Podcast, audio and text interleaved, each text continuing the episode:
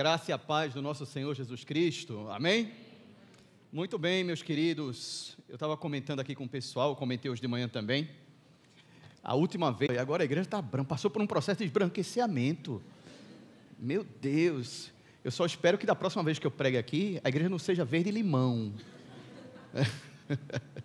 Olha eu dando ideia maluca, né? Mas vamos lá, gente. Nós vamos concluir hoje a nossa série de mensagens da carta do apóstolo Paulo aos Éfesos, né? Então, eu gostaria que você abrisse a sua Bíblia no capítulo 6, é o último capítulo. Hoje se constitui o nono sermão da série, é o último sermão, o sermão de fechamento dessa série de mensagens. E nós vamos falar sobre a parte final do capítulo 6. Em razão de que, do capítulo 6, nós podemos entender, através de um trabalho exegético, nós podemos compreender que do versículo 1 ao versículo 9, todo esse primeiro escopo do capítulo 6 tem relação direta com o capítulo 5. Isto é, é ainda uma continuação do capítulo 5, quando Paulo está aconselhando as famílias, os lares, os pais, os filhos, os maridos, as esposas, não é? Então, nós podemos entender que essa primeira parte foi tratada no sermão da semana passada. E a segunda parte, aí sim, que é o fechamento da carta, são os conselhos finais do apóstolo Paulo para a igreja de Éfeso. Nós vamos tratar então a partir do versículo 10 até o versículo 20. Já que o 21, 22, 23, 24 se constitui 21 ao 22 mais ou menos é a saudação final, 23, 24 é a bênção apostólica final, tá certo? Então vamos lá, a leitura do versículo 10 em diante ficaria muito difícil tratar as duas temáticas num mesmo sermão, porque são diferentes temáticas, embora haja uma relação entre elas, mas são diferentes temáticas. Né? Lá, família, do versículo 1 ao versículo 9, dá para se fazer uma série de mensagens. Imagine. E ainda ter que tratar do 10 ao 20, não daria tempo.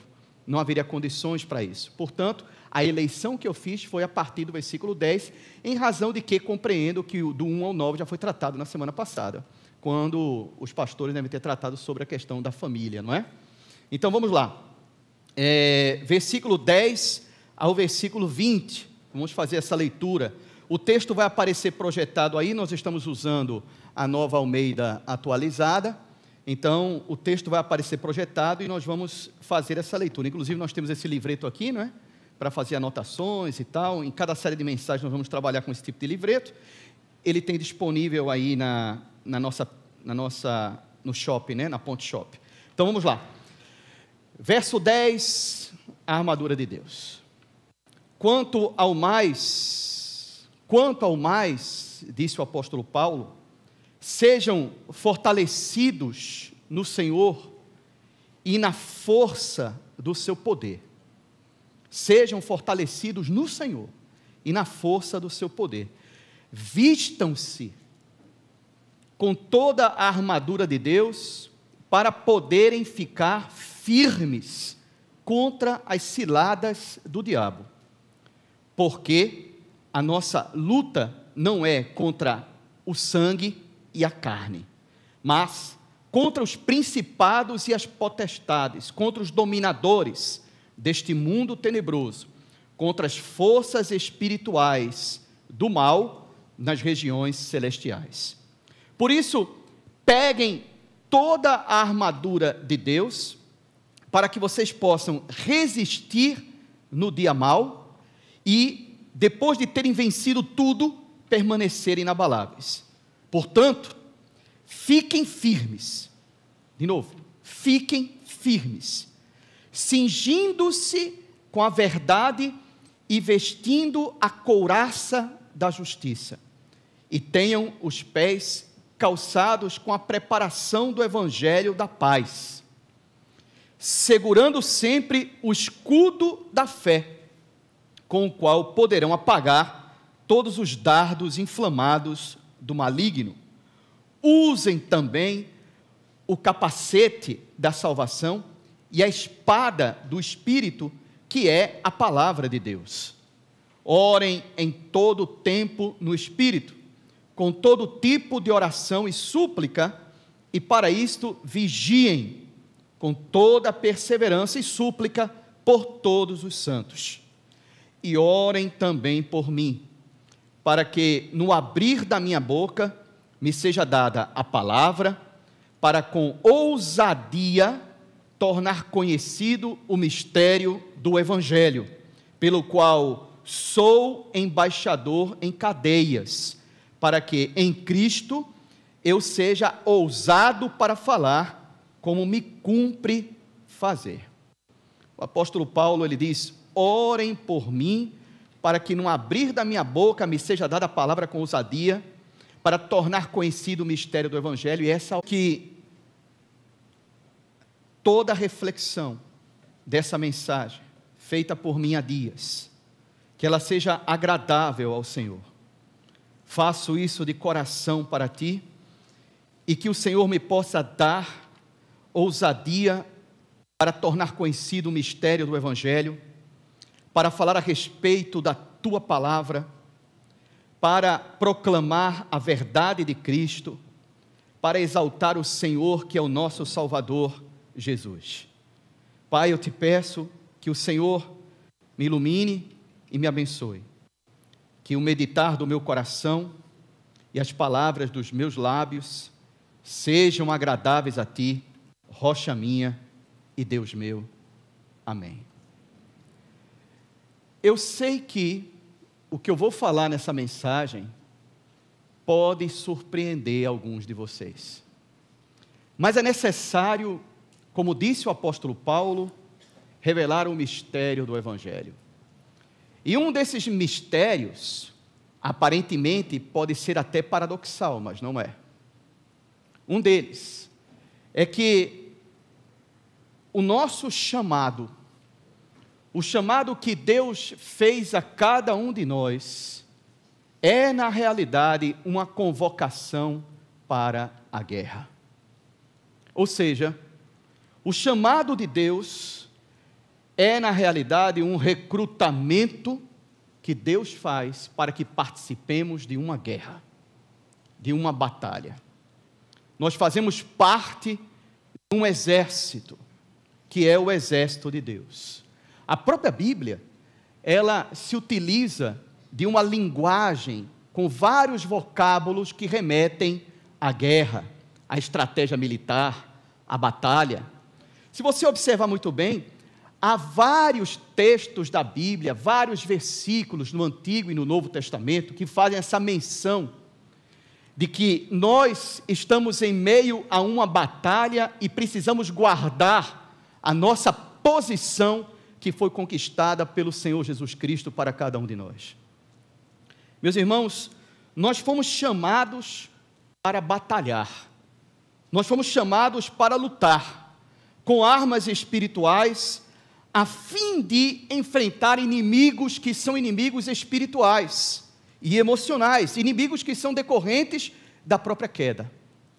Nós fomos chamados para a batalha e a Bíblia não tem reparo algum em se utilizar dessa linguagem beligerante para revelar esse mistério de que nós estamos em meio a uma batalha espiritual, fazemos e fomos convocados para essa batalha e temos que manter posição, como um verdadeiro e bom soldado de Cristo. Ora, nós estamos em meio a um estado de guerra.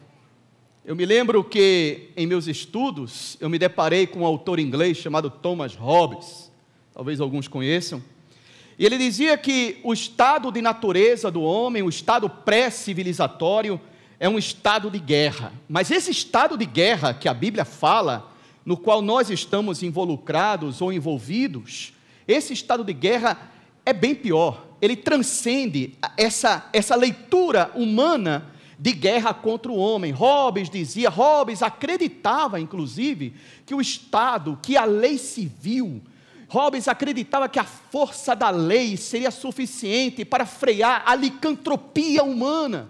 Aquela ideia de que o homem é lobo do próprio homem. Homo homini lupus, disse Hobbes em latim, para deixar bem claro essa afirmação que ele considerava plenamente verdadeira, e de que somente um grande Leviatã, alguém poderosíssimo, um homem artificial criado pelo pacto, seria capaz de estabelecer a paz e a segurança entre esses homens licantrópicos, lobos, devoradores de si mesmos.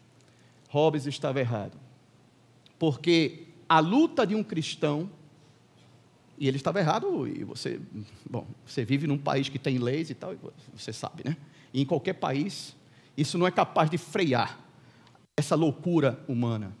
Na realidade, eu queria falar e me deter mais na consideração humana, na consideração de que os seres humanos, eles sim, de fato, têm uma batalha a ser travada, mas muitos desconhecem aquilo que já é revelado para nós cristãos, que a nossa batalha é espiritual. E ela não se dá contra pessoas. Não, o homem não é o lobo do próprio homem. Eu poderia dizer que o homem é o lobo de si mesmo, mas não do próprio homem. O outro homem não é o seu inimigo. O outro ser humano não é o seu inimigo. A Bíblia, ela usa uma linguagem para descrever isso. E observe, por citar apenas três exemplos das Escrituras, de como essa linguagem de guerra é utilizada pelo apóstolo Paulo, por exemplo. Paulo, em duas, claro que foram em mais ocasiões, mas eu vou citar duas. A primeira, na segunda carta aos Coríntios, no capítulo 10, versículo 3 ao 5, Paulo diz assim: abre aspas, as armas com as quais lutamos não são humanas. Olha, ele está dizendo que as nossas armas não são humanas, ao contrário, elas são poderosas em Deus para destruir fortalezas. Olha o que ele diz: destruir fortalezas. E ele diz mais: destruímos argumentos, argumentos racionais, ideias, pensamentos. Destruímos argumentos e toda pretensão de pensamento que se levanta contra o conhecimento de Deus. Ele já está mostrando aqui uma das nossas lutas. E ele diz: E levamos cativo todo pensamento para torná-lo obediente a Cristo. Olha o que Paulo diz a Timóteo, ao jovem pastor Timóteo: suporte comigo os meus sofrimentos como um bom soldado de Cristo Jesus. O salmista Davi, lá no Salmo 144, ele diz: Bendito seja o Senhor, a minha rocha que treina as minhas mãos para a guerra e os meus dedos para a batalha. Ele é o meu aliado fiel, a minha fortaleza, a minha torre de proteção e o meu libertador. É o meu escudo, aquele em quem me refugio. Obviamente que tanto Davi como Paulo foram marcados por uma cultura de guerra. Paulo estava plenamente familiarizado, ele não apenas foi ensinado aos pés de Gamaliel, ele não apenas teve instrução na tradição ou instrução intelectual. Nós podemos acreditar que Paulo também teve instrução militar. E ele destila isso através das suas cartas, se utilizando de uma linguagem, de vocábulos militar. E isso não foge ao contexto da própria Bíblia, que se utiliza também dessa linguagem para mostrar a guerra na qual nós estamos envolvidos. O chamado cristão é de fato um chamado de recrutamento. A verdadeira vida cristã, ela é travada em meio a lutas e lutas árduas, lutas difíceis. Mas em meio a essa luta nós não estamos sozinhos, e isso é maravilhoso. Porque, diferentemente dos generais do mundo que se escondem em oficinas, em escritórios, que se escondem distante dos seus soldados que estão ali na vanguarda da batalha, Deus, Ele está conosco na batalha. Deus, Ele está com você na sua batalha, na sua luta. Isso é maravilhoso. E mais do que isso, Ele nos potencializa mediante o Espírito Santo em nós. Mais do que isso, Ele nos capacita, concedendo para todos nós dons espirituais para uso e para honra e glória do Senhor. E Ele nos incentiva através das Suas promessas. Ele não é alguém que fica mandando você guerrear, Ele luta com e por você. Luta com e por você. Mas o primeiro esclarecimento que nós temos e somos obrigados a fazer aqui, para não restar a menor dúvida de que essa luta é espiritual, é: não lutamos contra outras pessoas, e eu vou dizer isso três vezes, para ficar bem claro para vocês, tá? Porque antigamente as pessoas escreviam em latim para deixar uma sentença muito clara, a posteridade. Pois bem, agora eu vou repetir três vezes, espero que fique claro para vocês. Nossa luta não é contra pessoas. Nossa luta não é contra pessoas.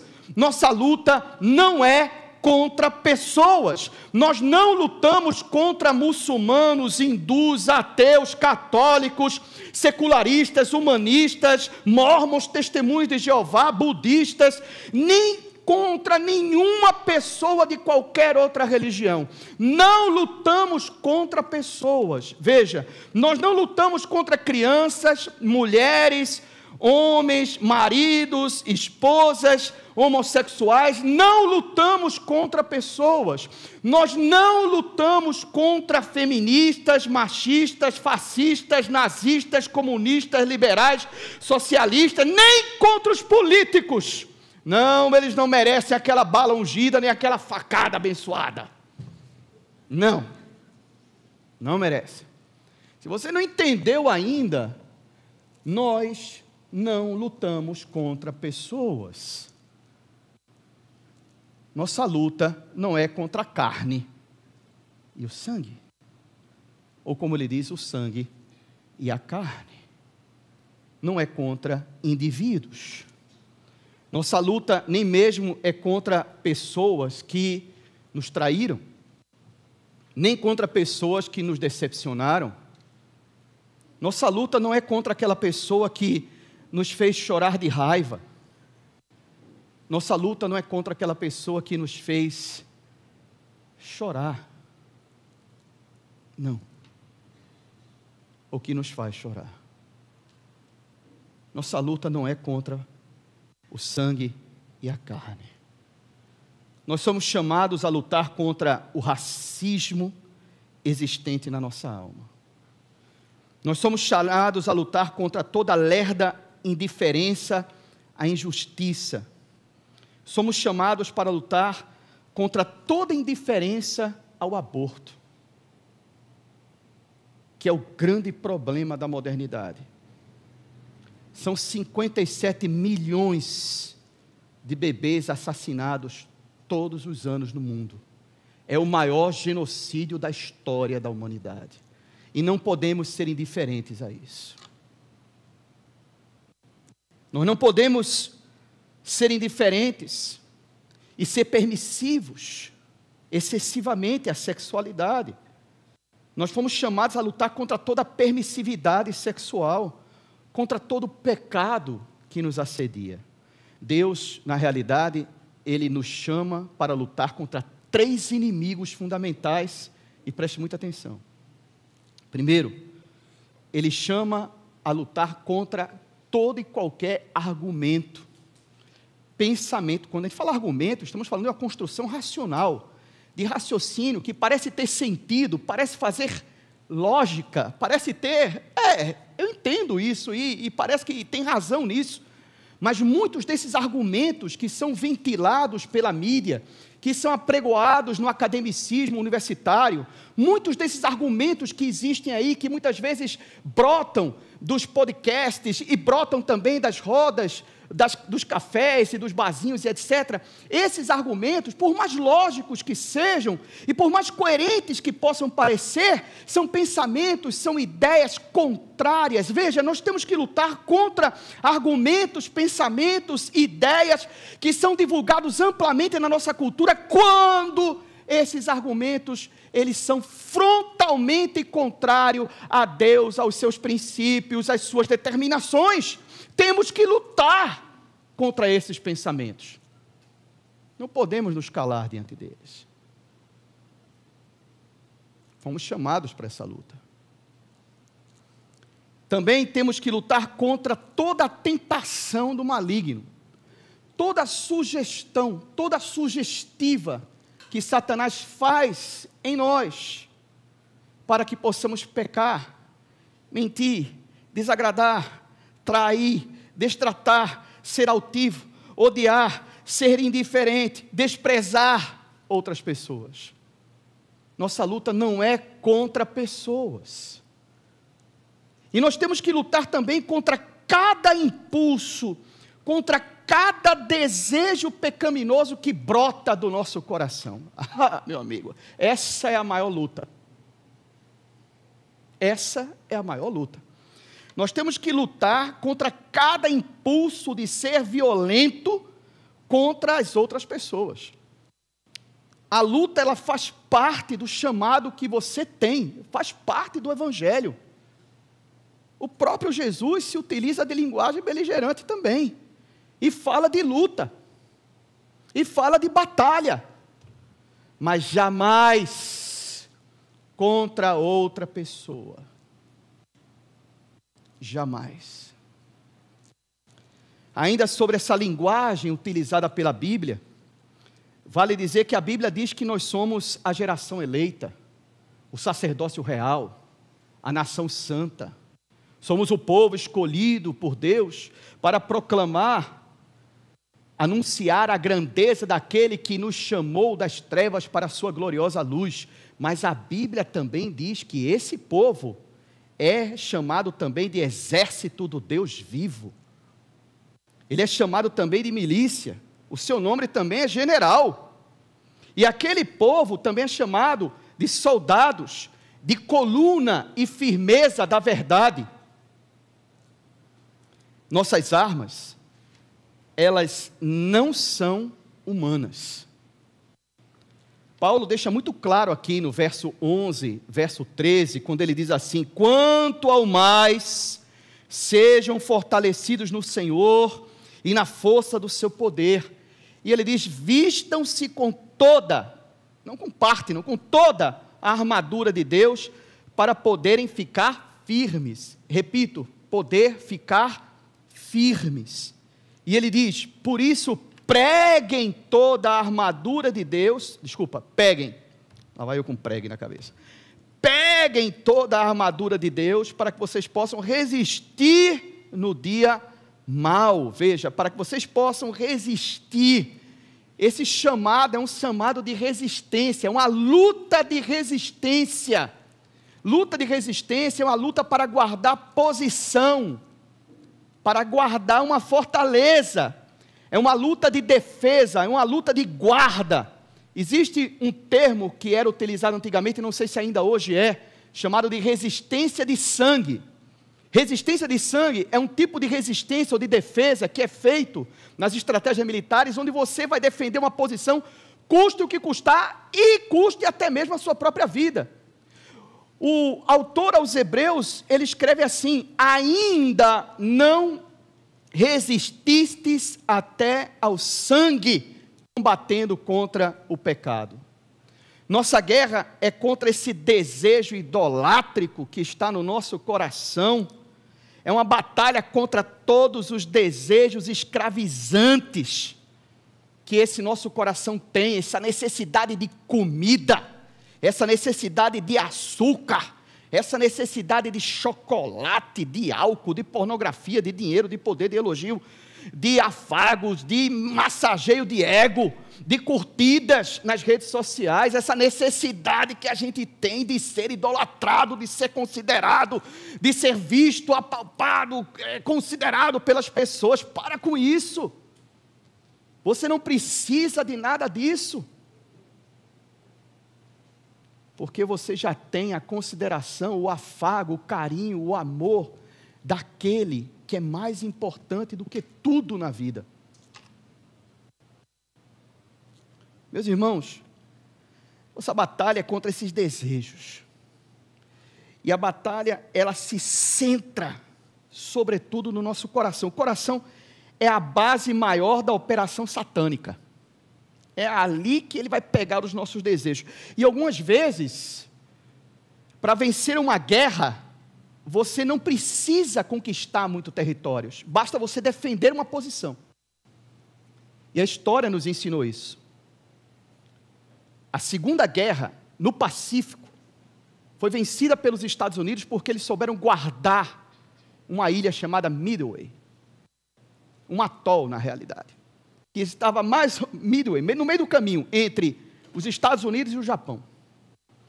E era uma ilha diminuta, insignificante, mas eles guardaram a ferro e fogo contra um ataque japonês terrível.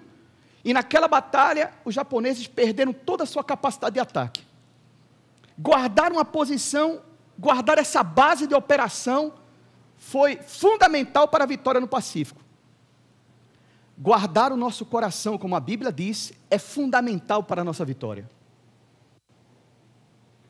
Porque o nosso coração é a base de operação, através dos desejos perturbadores, dos desejos descontrolados, enganadores, que Satanás usa para potencializar sua tentação e nos fazer cair. Veja, quando a tentação se encontra com o combustível desses desejos enganadores, uma pira se acende. E aí você tem que resistir até o sangue. E é nesse momento que você tem que guardar a posição. E é nesse momento que você tem que fugir, dizer não. E é nesse momento que você tem que pedir fortaleza para Deus e dizer não. E dizer, Senhor, eu estou aqui para te agradar e não. E orar, como o apóstolo Paulo diz.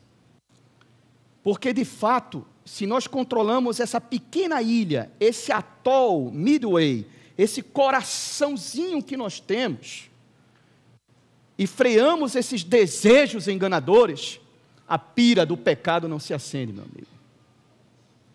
A fogueira do pecado não se acende. Vale lembrar aqui o que o apóstolo Tiago disse na sua carta, primeiro capítulo, versículo 14, ele disse assim: Mas cada um é tentado quando atraído e engodado pela sua própria concupiscência. Vale também lembrar o que ele disse: Bem-aventurado o homem que suporta a tentação, porque quando for provado, receberá a coroa da vida, a qual o Senhor tem prometido aos que o amam. Meus irmãos, ninguém vai para o inferno por conta de Satanás. Está ok? Certo? Ninguém. O seu grande inimigo é você mesmo. O meu grande inimigo chama-se Val. Val. Prazer, Val. É o meu grande inimigo. Esse coração pecaminoso.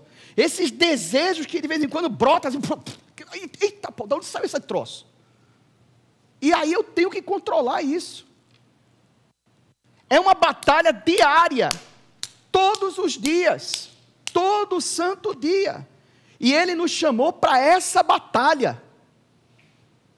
Ele nos chamou para batalhar contra os pensamentos, os argumentos do mundo, contra as tentações de Satanás e tal, contra os poderes desse mundo tenebroso nas regiões celestes, ok? Mas, sobretudo, contra esses desejos enganadores e malignos que brotam do nosso coração. Essa é a base de operações de Satanás. O cristianismo, ele não é uma, uma forma de encontrar a paz consigo, gente. Isso, isso, isso pode acontecer, tá? E acontece. Mas, frequentemente, essa paz consigo, essa paz no estilo zen, hum, que, que tranquilidade, estou feliz e tal, estou bem, frequentemente ela é abalada, ou por circunstâncias externas, ou por essa luta. O cristianismo, ele não é uma forma de encontrar a paz consigo ou de fazer um acordo com o mundo ao nosso redor, de estar bem com as pessoas, porque você não se esqueça. Você, por ser de Cristo, você será odiado. E as pessoas vão lhe atacar do nada, sem você ter movido uma palha. Daqui a pouco haverá um ataque, só que esse ataque não procede daquela pessoa, mas você sabe de quem. Hoje de manhã, aqui, conversando com uma pessoa daqui, do hospedaria, ele me disse assim: Val, eu vou te contar uma coisa. Acho que eu não deveria contar, não, mas acho que eu vou contar. Aí ele disse: O que foi? Eu disse para ele: O que foi? Ele disse: Val, eu quis te matar. Eu disse: Como assim você quis me matar? Ele disse: Você pregou dois domingos seguidos aqui no RA. Foram os meus primeiros contatos. Foi um domingo com o Guilherme, dois domingos contigo seguido. E eu quis te matar. Eu estava te odiando. Eu, inclusive, eu, faz, eu falei com os meus. É porque ele andava na bandidagem. Ele eu falei com os meus amigos, os amiguinhos, para te matar. Se eu vou matar aquele cara. Da onde surge isso? Quando eu estava em Botsuana, estava pregando o evangelho lá, daqui a pouco um camarada saca uma faca e aqui no meu pescoço. Se eu vou te matar, um muçulmano. Ele disse, vai, vai fundo aí, porque eu estou morto. Aí ele olhou para mim assim, assustado. Meus irmãos, o ataque, e a gente sabe de quem procede, não é a pessoa. A gente sabe de onde vem. Duas semanas depois disso, da faca aqui no meu pescoço, que até cortou aqui um pouquinho. Duas semanas depois disso, eu fui atender um caso de um bruxo que estava possesso. E só para encurtar a história, quando eu cheguei lá, na casa, o bruxo falou comigo em espanhol. Falou com o Cho, que era o outro missionário, em coreano. Ele era da etnia Zulu. Falava inglês e Zulu. E só, meu amigo. E a gente, as pernas tremiam assim, feito vara verde e tal. E aí, está repreendido e tal. Senhor, me dá forças. Mas só para que você possa ter uma ideia disso que eu estou falando com vocês. Ali, naquela cama, através da boca daquele homem, o maligno falou assim: Eu há duas semanas quis te matar, fui eu quem coloquei a faca no teu pescoço. A nossa luta não é contra sangue e carne. A nossa luta é essa, é espiritual, meu amigo. Do nada você vai ser odiado, sem ter movido uma palha para isso. E vão lhe atacar, e com fúria. Mas o que eu quero dizer para vocês é que quando isso ocorra, você pode estar ciente de que Deus é com você. E de que, como Ele mesmo afirmou, bem-aventurados vocês são quando vocês forem perseguidos, maltratados e humilhados por causa de mim e do Evangelho. Veja, enquanto enquanto você não tiver essa percepção de que a sua luta é espiritual, você vai estar equivocadamente lutando contra pessoas. No nosso tempo, e eu falo de luta também contra argumentos e pensamentos, ideias e ideologias, no nosso tempo nós somos constantemente bombardeados a nos reconhecermos como vítimas somos vítimas de outras pessoas, somos vítimas de um sistema, somos vítimas de uma estrutura. E todo esse discurso, que tem até lógica, e todo esse argumento, e todo esse pensamento, e toda essa ideologia, retira de você a sua responsabilidade e a sua culpa. Você é parte disso. Enquanto nós transferirmos a nossa culpa ao mais puro estilo de Adão, nós não veremos essa verdade avassaladora de quem está de fato lutando contra nós e de contra quem nós temos que lutar e contra o que temos que lutar. Mas como lutar? Essa é a pergunta que Paulo responde aqui.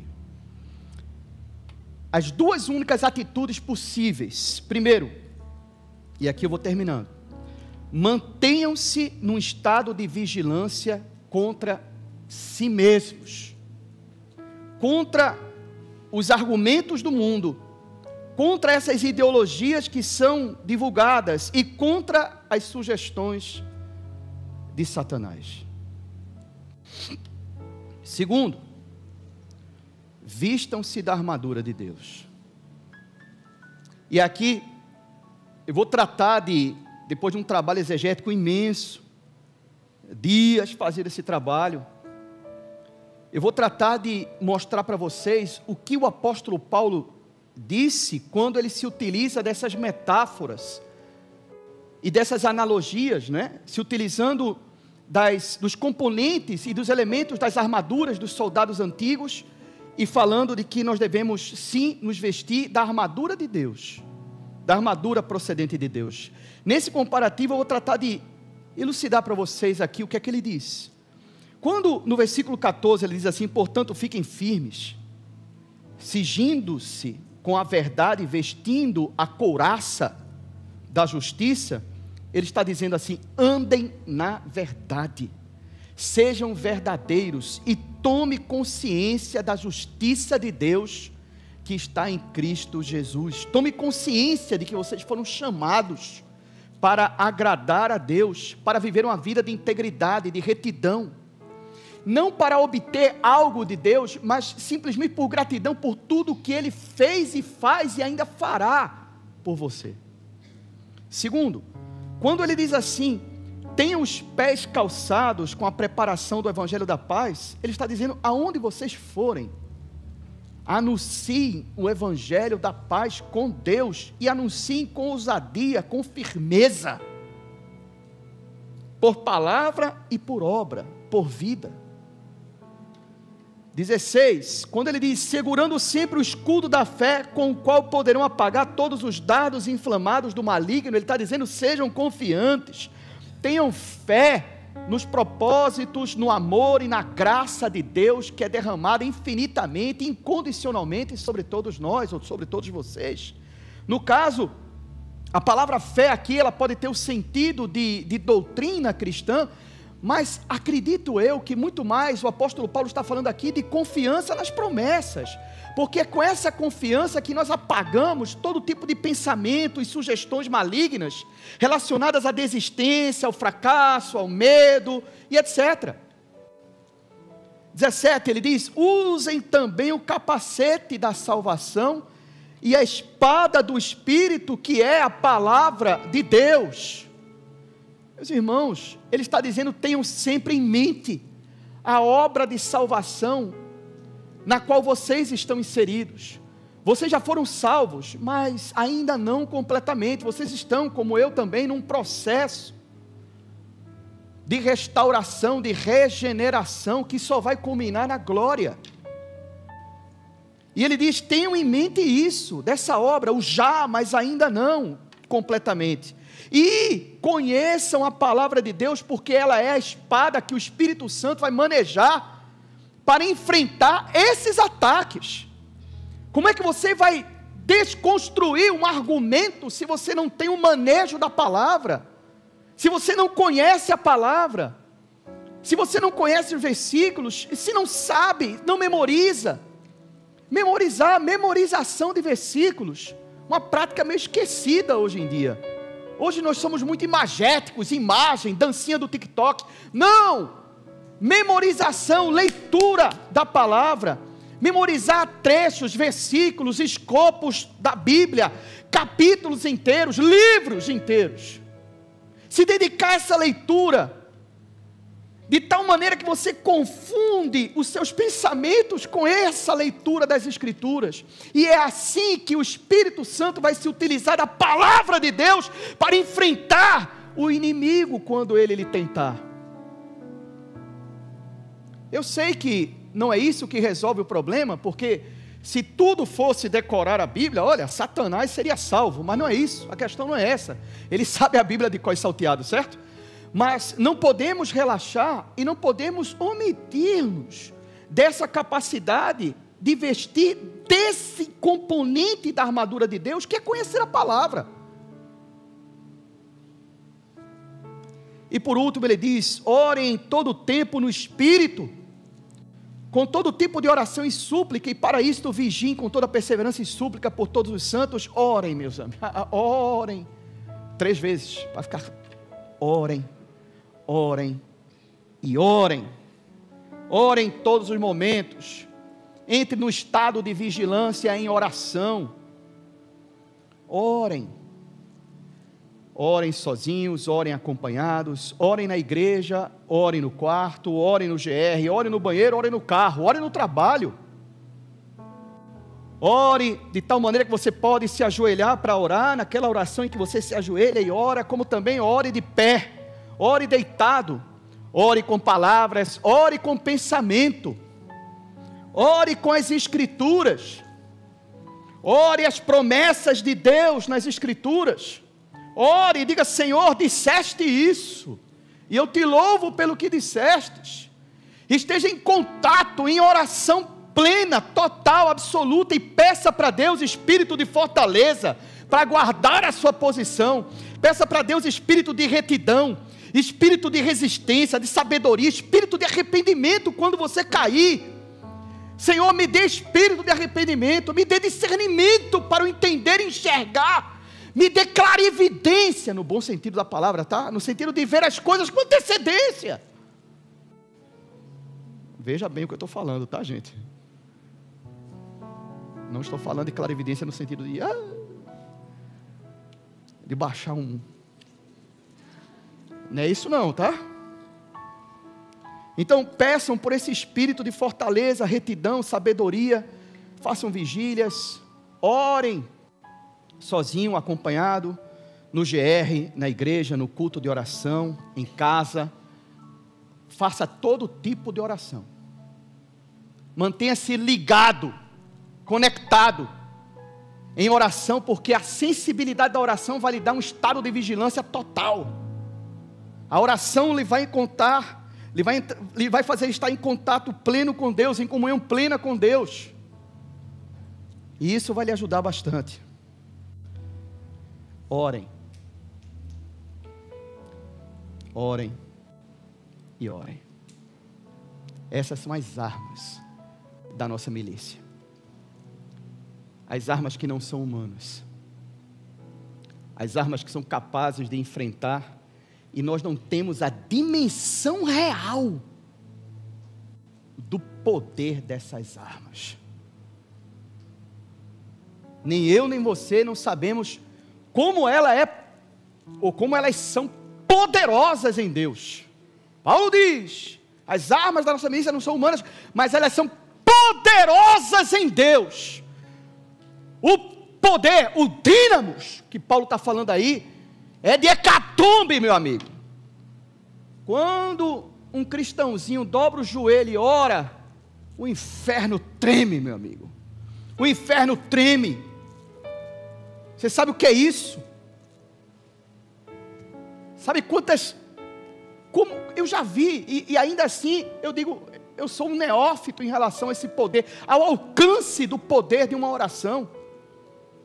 Essas são as armas da nossa milícia que são poderosas em Deus, estando com Ele, amando, e por isso, meus irmãos, vistam-se dessa armadura para que possam resistir e permanecer inabaláveis.